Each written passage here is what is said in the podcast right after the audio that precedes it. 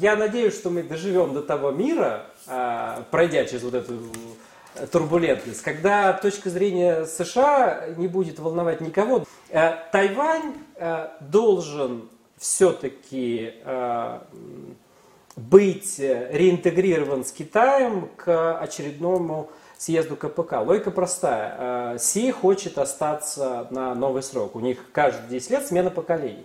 Ему надо что-то предъявить. Экономически, с вот этим кризисом Э, в строительстве, с вот этими локдаунами, там, с, э, там у них очень много проблем. Демографические проблемы, которые сейчас вырисовываются, то есть там э, накапливаются эти проблемы в Китае, и если ему не предъявить Тайвань к этому съезду, возникает вопрос, а что мы тогда тебя будем переизбирать, если у нас была традиция смены поколений, и она тоже была как бы обоснована, да? каждые 10 лет надо поколение китайских руководителей Э, менять. Поэтому я очень надеюсь, что конституционный порядок на Тайване будет восстановлен Китаем. И уже как-то надоело терпеть. Чем мы все терпим? Да? Пусть Китай немножечко потерпит э, тоже.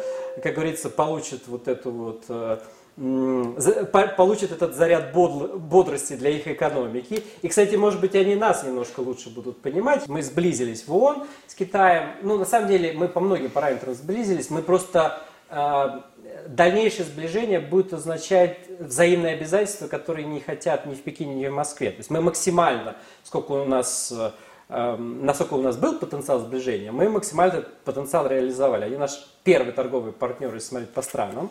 А мы прикрываем их ракетами там, предупреждения, о ракетам, ну, предупреждения о ракетном нападении. То есть это элементы военного союза. И я думаю, что экономически сейчас они нам будут крайне важны, в том числе и операции с юанем. Интеграция э, и координация между Евразийским союзом и проектом «Шелковый путь», если он будет реализовываться Китаем, тоже будет так или иначе продолжена. Но при этом у нас еще резервная ставка на Индию, потому что Индия это тоже ближайшее десятилетие. Это великая держава. Но это первая страна по экономическому росту. Она да, которая будет, Китай. которая будет на подъеме. Да, и балансируя э, отношения с Индией, с Китаем, э, с Индонезией, с э, Вьетнамом, с другими азиатскими странами, а у нас там не делается и 10% того, что сейчас надо делать. Я думаю, что у нас перспективы отличные личные в плане международных раскладов, в плане того, с кем и как мы можем выстраивать эти взаимоотношения. И опять же, вот а, мне вспомнилась вот эта вот а, нефтяная сделка ОПЕК+, когда а, Россия пошла на большой риск, а, был обвал нефтяных цен, и говорили, вот сейчас американцы нас вытеснят, или саудиты нам там нож в спину, или что-то. И в итоге получилось, что эта сделка блестяще сработала. И посмотрите на э, реакцию Ближнего Востока на происходящие события. Э, в июле, по-моему, едет Байден в Саудовскую Аравию. Ну, то есть он, они уже унижаются перед Саудовской Аравией. И самый смех будет в июле, когда он приедет, и они все равно не пойдут на существенные уступки. По крайней мере, они не будут разрывать договоренности с Россией, потому что договоренности с Россией в чем прелесть нашей внешней политики, при всей ее э, нерасторопности и порой тупости, есть все-таки один большой плюс. Русские свои обязательства выполняют. И такого американцы не обеспечивают никогда. То есть они тут же переигрывают любые договоренности, как только они им становятся невыгодны.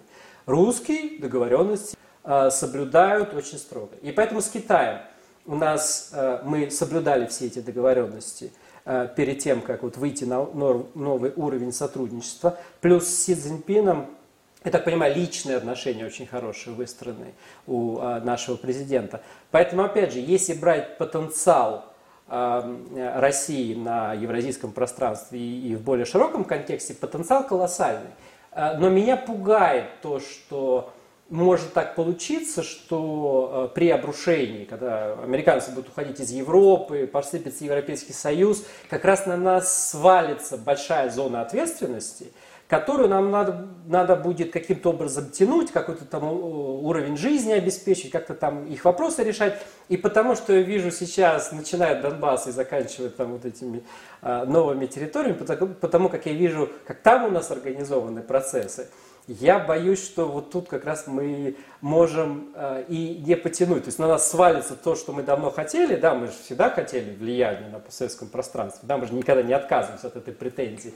И когда оно на нас свалится в итоге, я думаю, что нам будет очень сложно его тянуть, особенно с нашей бюрократической машиной, с нашей коррумпированностью и всем прочим. Но э, плюс в чем? Э, будет огромное количество работы. Я просто вижу там по э, там даже по своим организациям, да, что работы будет на ближайшие годы непочатый край.